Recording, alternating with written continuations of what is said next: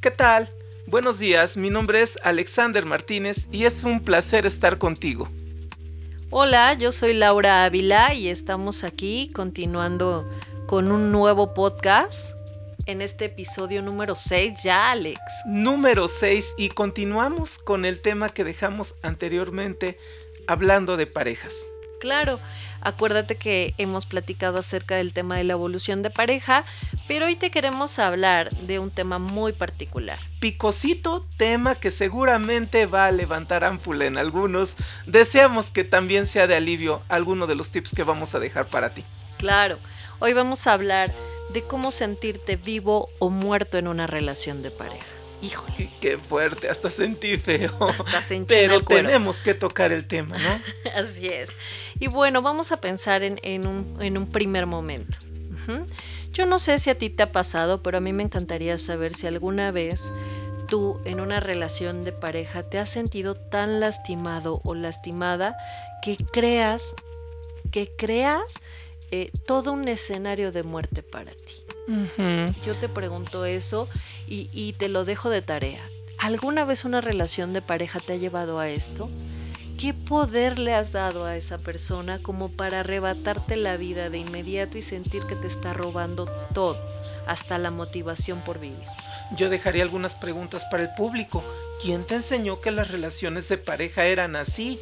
¿Quién te enseñó que el amor se tenía que manejar de esta manera y que te la tenías que pasar tan mal? Claro. ¿Y cómo has ido respondiendo a estos, estos cierres de relación? ¿Y de qué manera has enfrentado con suspicacia y con resiliencia, resiliencia estos roces que la vida nos da de dolor cuando una pareja se va? Hoy se ha llamado mucho, y no me gusta mucho el término, pero bueno, ya es un término popular. Se les han llamado relaciones tóxicas. Yo les llamaría inadecuadas o, quizás hasta no funcionales. El término tóxico no me gusta mucho. Bueno, manejémoslo, ¿no? Vamos a, vamos a confluir un poco con las, con las tendencias sociales. Pero bueno, se les llama eh, relaciones tóxicas porque, bueno, no funcionan y llegan a ser hasta altamente dañinas. Y bueno, me encantaría también ir aterrizando en una idea que se me ocurre ahorita hablando de Lacan. Ese hombre que, híjole, cómo hace revuelta la cabeza con tanto contenido que nos quiere enseñar. Pero recuerdo muy bien una, una pues unas páginas ahí que, que él hizo favor de depositar para nosotros y él hablaba acerca de cómo el otro es nuestro espejo. Cómo el otro no, es nuestro espejo en, en todo cómo el otro, eh, en el otro, en los ojos del otro, yo estoy mirando las reacciones que están provocando ciertas situaciones tanto positivas como negativas. Cómo el otro me ayuda a reafirmar aquellas conductas que yo estoy bien haciendo o conductas que estoy pero malgastando de una forma increíble. El otro es mi ayuda, es mi vínculo, es mi oportunidad con la razón. Ajá. Eh, si no hubiera un otro, para empezar, yo no existiría. El otro me ayuda a engancharme a una realidad. El otro es como cuando se me ocurre ahorita de pronto la, vida en pareja y, cuando buscas eh, terapia en pareja. Cuando uno va a terapia solo, pues tendrás ahí tus ocultamientos que, guardar, tus mentiras que manejar, tus formas de salvaguardarte mientras el otro no te descubre. O sea, mientras el terapeuta no, no hace lo posible por descubrir algo de ti, ¿no? Pero ya en pareja, la cosa se vuelve evidente agarra a la pareja y te ventila, ¿no? Agarra a la pareja y te cuenta y le cuenta al analista todo aquello que tú habías reservado quizá para, para ustedes dos o para ti mismo.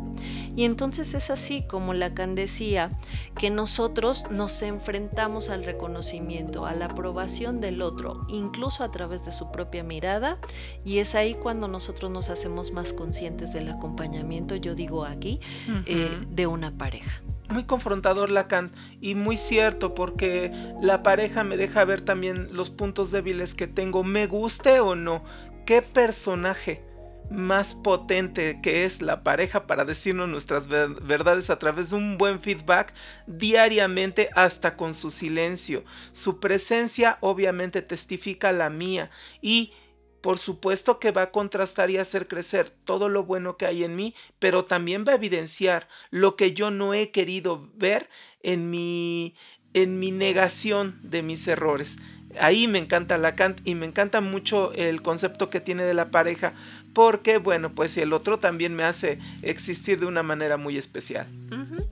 Pero bueno, nosotros en este avance y en esta tecnología y en este momento de inmediatez y de consumo y de lo que hablábamos el podcast pasado, de pronto perdemos la visión de lo que realmente hay que evaluar en un intercambio amoroso, ¿no? Evaluar me refiero a esta situación como objetal, es decir, donde ya estoy mirando al otro como un eje de pertenencia, como un artículo que se cambia, que se desecha pues, al, corto tiempo de haberlo empleado, como un artículo que prontamente pasa de moda, con como un artículo que no tiene voz, sentimiento, voto, eh, no sé. Eso, esa es una impresión muy grande que, que nos da, ¿no? ¿En qué momento dejamos de mirar a la pareja como un ser humano y lo empezamos a mirar como un terrible objeto?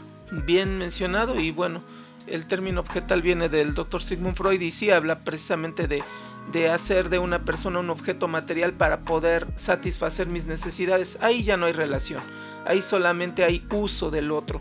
Bueno, yo considero que el yo ideal o el idealizar a la pareja también afecta muchísimo las relaciones de de, de, mediano y de largo plazo.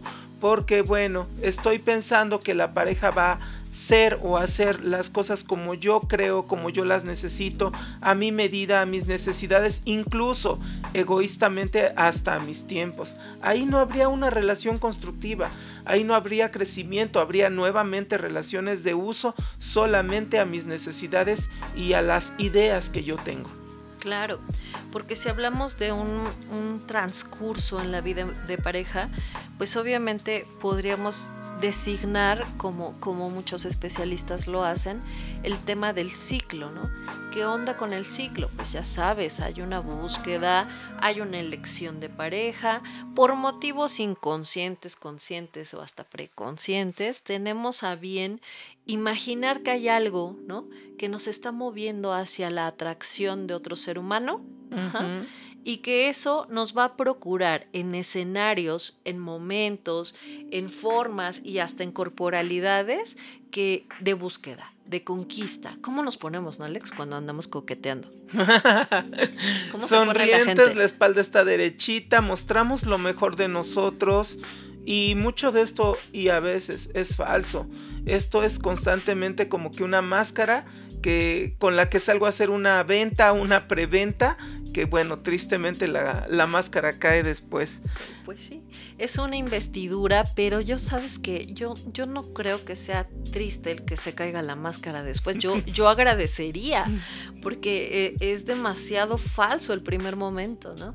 Eh, eh, por eso es que se llega a partir de esta gran elección, porque si eliges, olvida lo que es el destino, olvida lo que fue Dios, el demonio, el que te está castigando, no, elegimos. Claro que elección. En cualquier instancia psíquica, les decía consciente, inconsciente o preconsciente, pero siempre elegimos a nuestra pareja.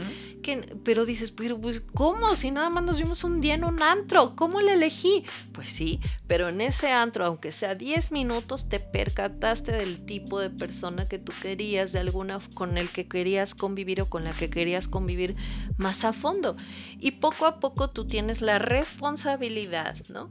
De decir, esto me convence, ajá, o esto de inmediato lo suelto. Y de pronto, pues hay gente que, que manipula el tema del destino y dice, no, sabes que fue el destino el que nos unió y por culpa del destino, ¿no? Y el karma, etcétera. Pero bueno, no. Hablemos concretamente de que esta elección la has hecho tú. Así es. Mm, otros de los factores que afectan mucho las relaciones de pareja es tenerlas para cubrir las necesidades. Me he topado con pacientes o con parejas en la consulta en las que hablan es que dicen, es que ya no me apoya en lo económico, es que ya no me apoya en los deberes o en las limpiezas de la casa, o ya no me apoya en acompañarme, como si la pareja estuviera para cubrir las necesidades que yo tengo. Algunos de ellos o ellas me, ha tocado ver eh, expresiones en las que dicen, es que desde que ya no trabajamos juntos, ya nuestra vida se acabó. Y me pregunto muchísimo, ¿qué será que habían basado la relación de pareja en una relación de trabajo? Y no solamente de trabajo, pondría otros ejemplos, en una relación solamente erótica o solamente en una relación religiosa. O sea, basar la relación de pareja en un solo elemento me resulta mucho, muy peligroso. claro. Y bueno, y se me ocurre también otro, otra idea respecto a esto que, que creo que puede estar muy ligada y es ¿De qué manera también una pareja se enferma? Se enferma cuando se nos amenaza creyendo que nosotros tenemos que borrarnos para que el otro pueda existir. Yo diría enfermedad de muerte, Laurita, es un tema existencial el que tocas impresionante, es aniquilar la esencia del otro. Y está grave, ¿no? O sea, ¿hasta dónde tengo que borrarme yo para que tú fluyas? ¿Hasta dónde tengo que eh, quitar mi música para que tú te sientas a gusto? ¿Hasta dónde tengo que dejar de sonreír y de vestirme como me visto para que tú te sientas seguro? Esos temas, híjole, son súper delicados. O dejar de lado amistades valiosas. Tú lo sabes, tenemos el amigo de cafetería o la amiga de baile o la amiga de ejercicio. En el caso de las amistades intelectuales que pues por supuesto que generan afectos importantes y renunciar a esos afectos tan importantes y, y, tan nutritivos para el ser de cada quien me resulta muy tóxico, muy amenazador y muy peligroso para el ser. Eso iba a decir, si tú estás en un momento así, ojo, peligro, auxilio, échate muévete, a correr. échate a correr y pide ayuda a un terapeuta. Digo, aquí estamos Alex y yo dispuestos siempre, pero el punto es no te quedes, aguas, tu existencia, tu muerte, o lo que tú quieras ver se ve a partir o, se, se, puede notar a partir de este modo de, incluso evasión a tu, propio, a tu propia oportunidad de vivir. No te nubles, no es por ahí. El que te quiera no te va a pedir que ya no te rías. El que te quiera no te va a pedir que ya no salgas de tu casa para que puedas, eh, pues quizá, abandonar tus proyectos de vida. El que te quiera, por supuesto, como lo dijo Alex hace rato, te quiere para construirse pero también para verte construido o construida. Entonces, ten cuidado con estas amenazas, sal corriendo y busca ayuda. Cuéntaselo a quien más confianza le tengas, decía el comercial. Bien, hay otro factor importante que es tan común en las parejas, el controlar al otro. Controlar los tiempos, a qué horas llegaste, en dónde estás, quiénes son tus amigos. Híjole, qué daño hace borrarle la, identidad a las personas. Y aquí hay un filo doble, Laurita. Cuando yo pretendo y entro en la fantasía de querer estar controlando a mi pareja, el controlado soy yo. Soy como ese esclavizador que mete prisionero a una persona, pero por estarlo cuidando y que no se me fuga, yo también me vuelvo un prisionero. Ay, sí, qué friega doloroso. Dolorosísimo. Y, de pronto me, empiezo a, concentrar en la idea de cómo es que para que haya un sumiso, por supuesto también tiene que haber un controlador. O sea, son equipo. Por eso lo dice en su libro, te digo, Rizo, ¿no? De amores altamente peligrosos. Tú no puedes estar y convivir con alguien que no te dé lo que necesitas para que esa también personalidad este, dificultosa de ti salga a flote. Entonces, si tú eres la sumisa o tú eres el sumiso, olvida que el otro no tenga que tener un potencial de controlador para que tú te sientas pleno y víctima a gusto. Me gusta lo que compartes. Laurita, ¿será que tendría yo que reconocer como sumiso que soy un dependiente de que alguien me controle?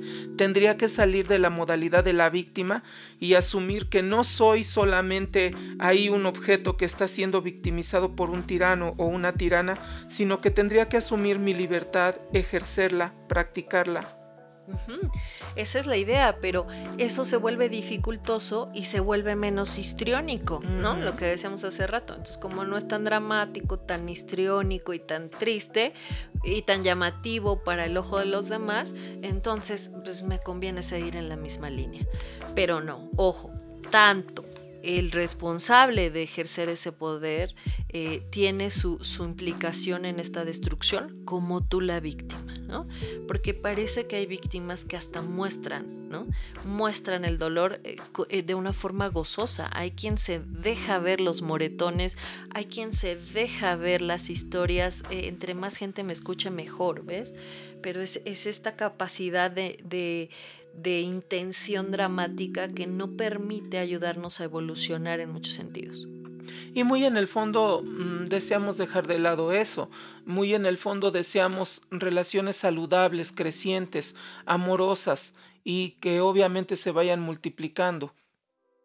esa es la, la idea.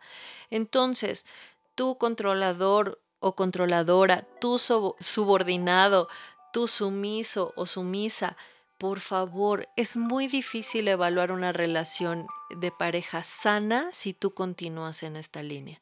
Es importante que reorganices tu estructura. Es necesario que te des cuenta si incluso en una relación de este tipo podrá caber el amor, porque cuando hay lucha de poder en pareja, no, no, no, no, bueno, esto se vuelve inalcanzable, ¿no?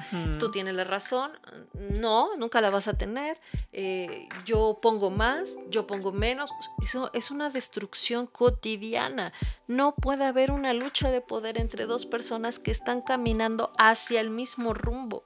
Y precisamente estas luchas de poder, Laurita, se dan en el caso de yo como víctima, dependiente y histriónico manipulador, pues no tengo resuelto nada en mi vida, no tengo definido, ni siquiera me he conocido quién soy, no sé hacia dónde voy y bueno, ahí voy a vivir a través del otro, a robarle los triunfos, a, a destruir sus éxitos para que pues no se opaque tanto mi existencia, diría yo mi irresponsable existencia y ahí hay mucha pobreza. Entonces, ¿qué puedo brindarle a una pareja? Más que problemas. Eh, y, bueno, yo he notado que incluso hay parejas que, que se vinculan a través de esto. Es que es mi cruz. No, no es tu cruz. No tienes que tener una cruz que cargar. Así no va. No, por supuesto que no. Algo que, que, también me llama mucho la atención en este tema de los factores que influyen en la destrucción de, de una persona hablando de sus vidas en pareja, es cuando nos acostumbramos a esterilizar las palabras. Ajá, cuando te acostumbras a que una palabra se puede pasar por alto tan fácilmente y ya que nunca más te hizo daño. O sea, ya la dijo, yo ya le berré dos años por esta destrucción que hizo con su palabra, pero la esterilizo y la olvido. Ajá. Ya me dijo golfa, ya me dijo pendeja, ya me dijo un chorro de temas así de escalofriantes y yo entiendo que todos esos, esos conceptos de mí tienen que ser enterrados. Y, y, eso es esterilizar la palabra, decir, nunca existió y nunca más la vuelvo a, sacar a, a, flote en mi conciencia para que no crea yo en tus malas intenciones sobre mi persona. Sí, Afecta muchísimo también las relaciones de pareja el estar ventilando las intimidades o, los conflictos que, bueno, tienen que ser resueltos en la intimidad y en, equipo, en, en, pareja, más no con la familia. No despierten la ira de terceros, no vayas y le cuentes lo que le sucede a la intimidad de tu relación, a tu papá, a tu mamá. Muchas veces terminas conciliándote con tu pareja y dejas al otro muy mal o dejas a la otra muy mal, en muy mal visto.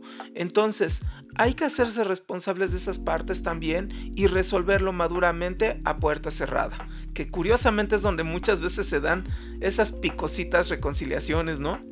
Ni modo que vas a invitar a tus padres o a los suegros para que vengan a acompañarte en la reconciliación. Entonces ellos se quedaron imaginando que las cosas están fatales cuando tú al final buscas herramientas para tratar de solucionar aquellos pues desaciertos de la vida en pareja, ¿no? Pero bueno, todas estas discordancias me hacen pensar en, en la terapia y yo sí creo en esto. O sea, yo creo que hay dos motivos por los cuales uno busca terapia de pareja. Uno, porque todavía hay mucha carne que sazonar y tú crees que hay mucho que hacer individual por rescatar a una vida en pareja. O dos, tú buscas terapia porque sabes que ya no hay nada más que hacer juntos y lo que tú quieres hacer es llegar a sanos acuerdos. Entonces, hay una frase que viene por ahí en un libro y dice, la terapia, hablando de la vida en pareja, la terapia no resucita muertos, sino que más bien elimina destructividades. Wow, me gusta. Entonces, ¿qué quiere decir esto? No esperes que la pareja va a sanar con dos, tres sesiones que fueron la terapia, cuando han llevado más de 15 años de destrucción pero date la oportunidad de creer que esa persona puede ser trascendente en un recuerdo serio, en un recuerdo representativo, pero obvio, más no cercano y peligroso y enfermo para eh, situaciones presentes o futuras. Es importante aprender a decir adiós, es importante aprender a soltar aquello que falsamente creíste que te pertenecía y es importante darte la oportunidad de creer en que para que lleguen nuevas oportunidades de amar, tienes que cerrar las viejas tradiciones, las viejas costumbres, los viejos recuerdos, las viejas historias, pero sobre todo las viejas líneas de comportamiento que provocaron que tus parejas pasadas se tuvieran que ir. Y precisamente para lograrlo se requiere de mucha humildad, que verdaderamente tengas la disposición de conocerte, de verte al espejo y de ver verdaderamente quién eres, de qué paradigmas está armado todo tu esquema mental, tus costumbres, tus hábitos y, pues sí, muchísimas dosis de humildad para poder reestructurarte. Claro. Oye, pues vamos a despedirnos ya. Uy, no nos dura nada esto. Yo quisiera más tiempo, pero, bueno, vamos para afuera. Hay que dejarlos picados porque si no, ¿qué tal si se nos van? Pero el picado soy yo, yo quiero más. pues te aguantas y que te busquen en terapia. Ahora. Oye, entonces, ¿cómo ves que lancemos una conclusión acerca de este tema? Tú una y yo una y así nos despedimos. Excelente para ustedes nuestros tips. Nuestros clásicos tips esperamos y deseamos sean de mucha utilidad para tus relaciones de pareja y, de verdaderamente deseamos que sean amores profundos, rosas, eh, florecientes, crecientes y llenos de ternura. Yo la uno, te dejaría la uno y es, crea alianzas sanas con tu pareja. Empieza a buscar la forma de crear espacios sanos. Si tú siempre te vas a intoxicar con tu pareja, esa alianza que tú estás haciendo va a generar destrucción. Busca un campo, busca un parque, busca un lugar en donde sepas que además de estar bien con la persona que amas, se te va a oxigenar el cerebro. O sea, busca que estas alianzas tengan productividades eh, naturales sanas individuales. Vive novedades tema número dos, o punto número dos, corrijo. Vive novedades con tu pareja, atrévete a hacer aquellas cosas que nunca, nunca habías pensado, renueva esos vínculos energéticos, ríe más, súbete a la montaña rusa si no lo has hecho y súbete con él o con ella, date la oportunidad de investigar qué es lo que no ha hecho ella o él y date, la, date ese gran regalo o dense ese gran regalo de sorprenderse con boletos para ese concierto que jamás imaginaron. Claro, qué bonito. Bueno, tres. Tercer tip, por favor. Deja de interpretar todo lo que crees que tu pareja está pensando, sintiendo. Y más por ti. No lo estés interpretando, pregúntaselo. Pregúntale. No, no en son de reclamo, ¿no? Sino que eh, si tú estás imaginando que tu pareja te está desaprobando por tu color, te está desaprobando por tu conducta, porque ya se le vio la cara de fastidio, ya le fastidiaste, no, no, no, no, no te crees esos fantasmas. Pregúntale, enfréntate y pregúntale. Ok, bonito. Bueno, punto número cuatro, secretos y confidencialidad. Haz que tu pareja sea ese cómplice que sepa todas esas travesuras que siempre te has atrevido a hacer en complicidad con ella. Mantén este amor muy bien resguardado, no se trata de ser egoísta. Mira, cuando amas a una persona y vas de la mano con él o con ella, eso se nota. No necesitamos dar un mayor ejemplo que esa sonrisa tan hermosa que, que genera un buen orgasmo, un buen abrazo y un buen te quiero en las mañanas pero guárdate todos esos detallitos para ti, para ella. Eh, procura que sea algo invaluable, algo intocable. Cinco y último, por favor, procrea validación. Ojo lo que te estoy diciendo, procrea validación. Haz por validar al otro, a tu pareja. Y verás la reciprocidad que hay en la validación, cómo crecemos en la validación. Eso, eso te lo dejaría también. Bien, pues nos despedimos.